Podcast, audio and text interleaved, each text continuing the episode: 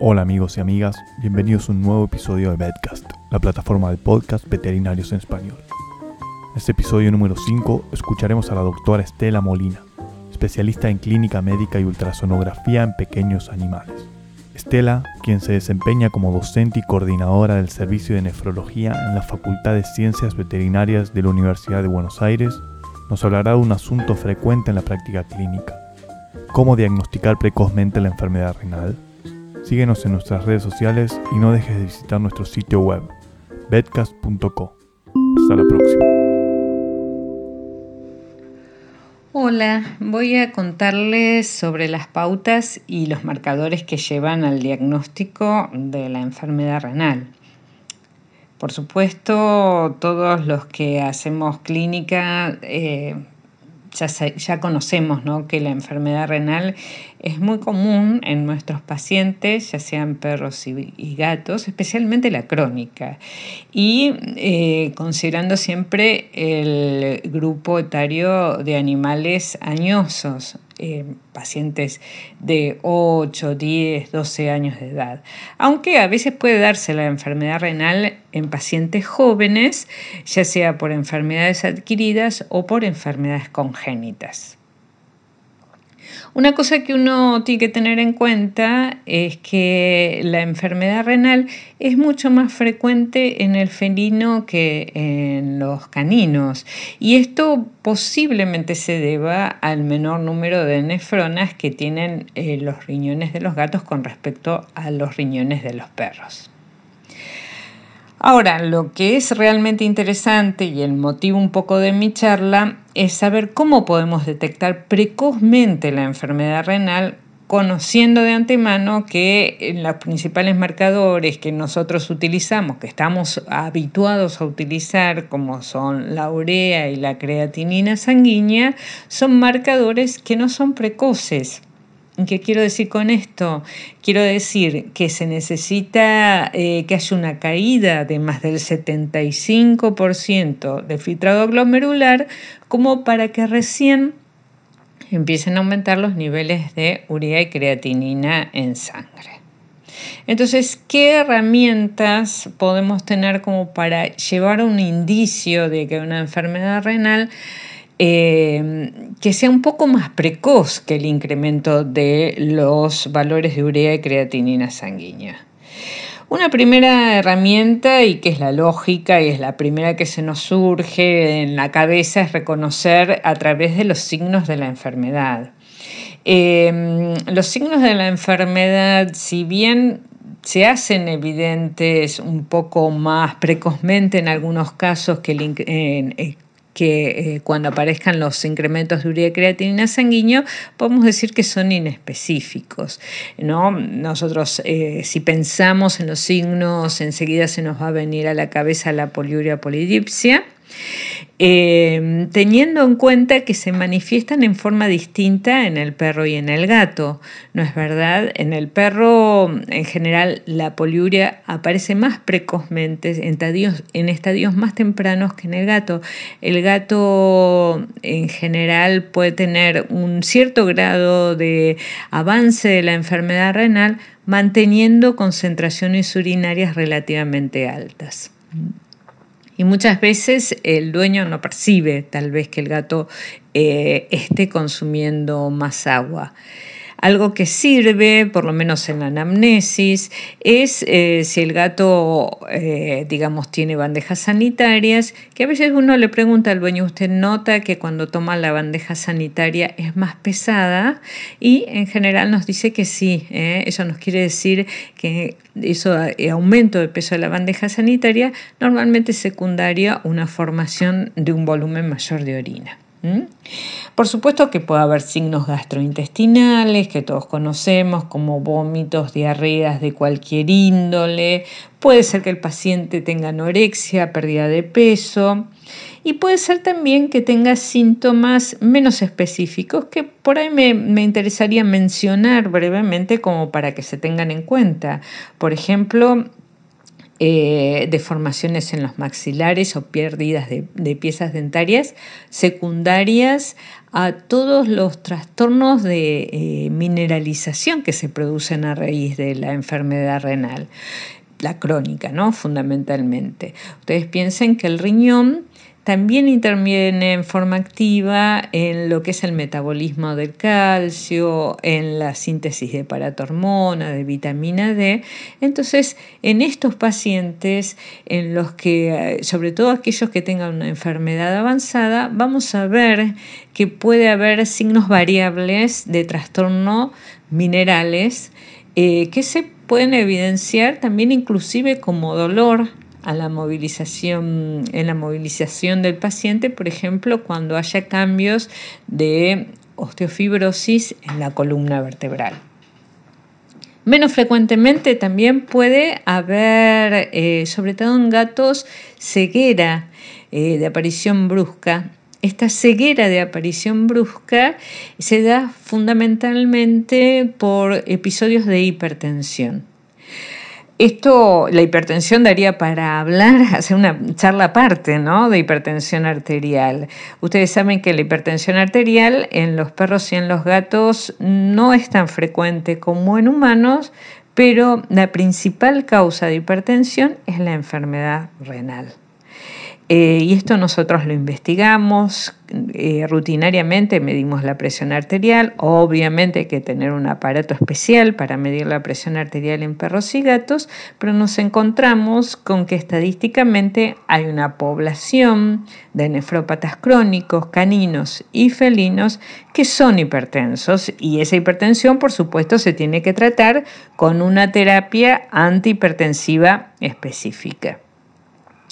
Y como signos todavía menos eh, frecuentes puede ser que el paciente venga con edemas, con ascites.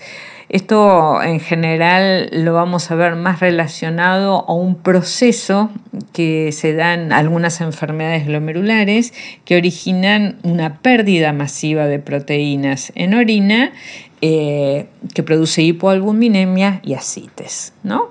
Bueno, estos digamos son los signos clínicos desde los más comunes hasta los más particulares que uno puede encontrar en un nefrópata, que uno puede encontrar en un paciente y tal vez nos hagan sospechar de una enfermedad renal.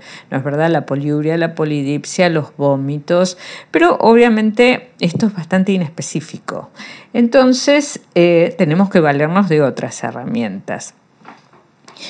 Hay otra situación diagnóstica que a mí me parece que es muy interesante porque es la que pasa más desapercibida para el clínico y es que muchas veces el nefrópata se nos presenta con hallazgos ocasionales en el medio de una pesquisa clínica por otra causa. Y les voy a dar algunos ejemplos en ese sentido. Por ejemplo, uno le hace una, radiografía a un perro o a un gato por algún proceso gastrointestinal y detectamos en, el informe radiográfico que el paciente tiene un cálculo en el riñón. Pues bien, esto, eh, este hallazgo que nos está informando el radiólogo nos está diciendo que este paciente ya es un enfermo renal. ¿Eh? aunque nosotros tal vez le hagamos una analítica sanguínea y los valores de urea y creatinina estén dentro de un rango normal, o le hagamos un análisis de orina y la concentración de la orina sea normal, ese riñón está padeciendo una enfermedad. ¿eh? y esto a veces no lo tenemos en cuenta. ¿eh? Este es un paciente renal. Uno piensa, bueno, tiene un cálculo en el riñón, ese cálculo en el riñón eh, va a generar un, cierto grado de obstrucción de la vía colectora, va a eh, producir procesos inflamatorios locales, inclusive a veces en ese cálculo se depositan microorganismos y producen infecciones recurrentes. Es decir, este paciente eh, que que tengo este hallazgo radiológico es un paciente que tengo que iniciar una terapia de nefroprotección y tengo que estudiar periódicamente. ¿eh? Entonces, es importante esta detección temprana del nefrópata. Eh, este mismo ejemplo puede ser un hallazgo en una ecografía que el paciente tenga una poliquistosis o alguna otra anomalía anatómica. Eh, tener en cuenta entonces este primer abordaje al nefrópata. Otro marcador precoz de la enfermedad renal es el análisis de orina. En la orina muchas veces podemos encontrarnos con que este paciente tiene densidades bajas o que tiene otros hallazgos en el análisis de orina que nos hablan de una enfermedad renal. Por ejemplo, el más importante, al que nosotros le damos mayor, eh, destacamos particularmente, es el hallazgo de proteínas en la orina. La proteinuria eh, sobre todo cuando es de origen renal, indica una afección del parénquima renal, ya sea que esa afección esté en el glomérulo o esté en los túbulos. Entonces, el hallazgo de una proteína en orina de origen renal es un indicador precoz de injuria renal y puede preceder inclusive en meses o en años el aumento de los valores de urea y creatinina. Por supuesto que para poder medir proteinuria tenemos que necesariamente tomar una muestra de orina, a veces no es tan sencillo, se puede hacer eh, por colecta por espontánea, por chorro medio, por cistocentesis. Y eh, para detectar esa proteína es muy sencillo, se puede hacer con esa muestra obtenida de orina una tirita reactiva, teniendo presente que la tirita reactiva es muy sensible fundamentalmente para la detección de albúmina, pero que puede ser que haya otro tipo de proteína que no se detecte una tirita reactiva. Por eso eh, se recomienda complementar la tirita, la medición de proteína en la tirita reactiva con algún otro método turbidimétrico como el Heller, que lo que nos permite es detectar todo tipo de proteína, glomerular, tubular, prerrenal, postrenal. ¿eh?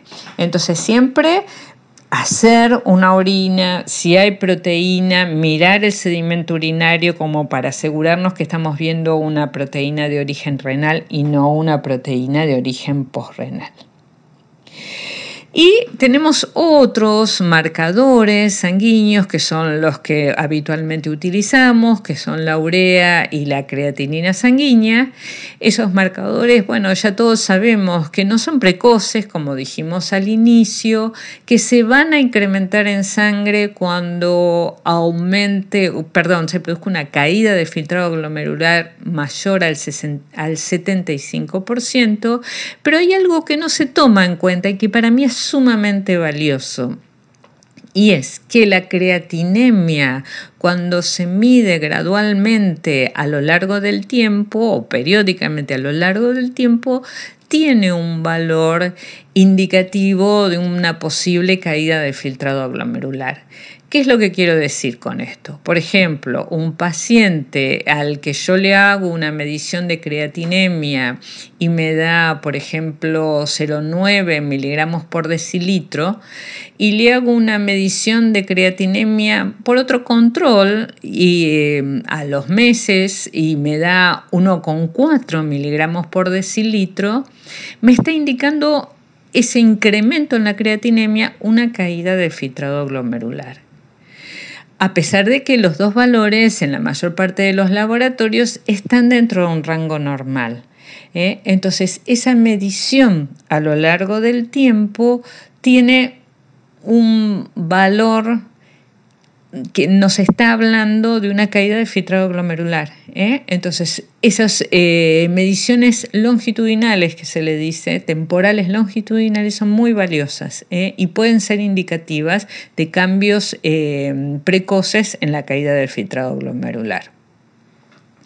El otro indicador que bueno, uno no puede dejar de hablar es el SDMA, que es la dimetilarginina simétrica que es un producto del metabolismo de las proteínas celulares que se libera al torrente sanguíneo y cuya medición en sangre nos da un indicio del filtrado glomerular. Tiene una correlación con la creatinina. ¿Cuál es eh, la mayor ventaja del SDMA como marcador renal, de injuria renal? Es que es mucho más precoz que la creatinina. Normalmente incrementa en sangre ya cuando hay una caída de un 25 o un 40% del filtrado glomerular. Entonces, eh, es precoz, no está influenciado por factores extrarrenales pero el principal, eh, digamos, eh, la principal inconveniente que tiene es el costo. No está disponible en todos los laboratorios y el costo es altísimo. Por eso no se utiliza en forma rutinaria la medición del SDMA. Pero bueno, si está al alcance, por supuesto que es muy valioso poder hacer una medición como para detectar esos pacientes que están en el estadio 1 que todavía mantienen niveles de urea y creatinina dentro del rango normal. Entonces, como conclusiones que les quiero dejar a partir de todo lo que les he hablado, es que, bueno, tratemos como nuestros marcadores sanguíneos que miden la función renal, que son la urea y la creatinina, no son precoces, tratemos de apoyarnos en la signología clínica del paciente y en los complementarios como la orina, que muchas veces nos dan indicios que preceden a la azotemia, como dijimos, la, eh, la disminución de la densidad, la presencia de proteínas, cilindros, glóbulos blancos, glóbulos rojos. Eh, también, como dijimos, es importante reconocer al nefrópata cuando se nos presenta por hallazgos ocasionales, ¿eh? por estudios de imágenes, dijimos el ejemplo de una litiasis, una poliquistosis, una genesia de riñón, aquellos que tienen una genesia congénita tienen el 50% entonces de la masa nefrogénica. Eh, tenemos, bueno, más precoces el SDMA, como habíamos dicho, que son determinaciones más modernas, pero bastante más onerosas y menos accesibles. Y una última recomendación que yo les quiero hacer, que para mí es una recomendación de oro, es que una vez que uno diagnostica al nefrópata, se haga todos los esfuerzos posibles que están dentro del alcance, eh, digamos, eh, tecnológico que nosotros tengamos y aquellos en los que nos pueda acompañar el tutor del paciente eh, para llegar a saber cuál es la enfermedad de base tratar de tener todas las herramientas diagnósticas, cultivos, test serológicos, porque muchas veces podemos mejorar la sobrevida del paciente cuando logramos determinar la etiología del problema renal. Bueno, espero que esta charla les haya sido de utilidad y bueno, seguiremos en contacto. Chao. Bueno, ahí pasó la doctora María Estela Molina con su podcast denominado Cómo detectar precozmente la enfermedad renal. Espero que lo hayan disfrutado y no dejen de seguirnos en nuestras redes sociales, nuestro sitio web o nuestro canal de YouTube. Hasta la próxima.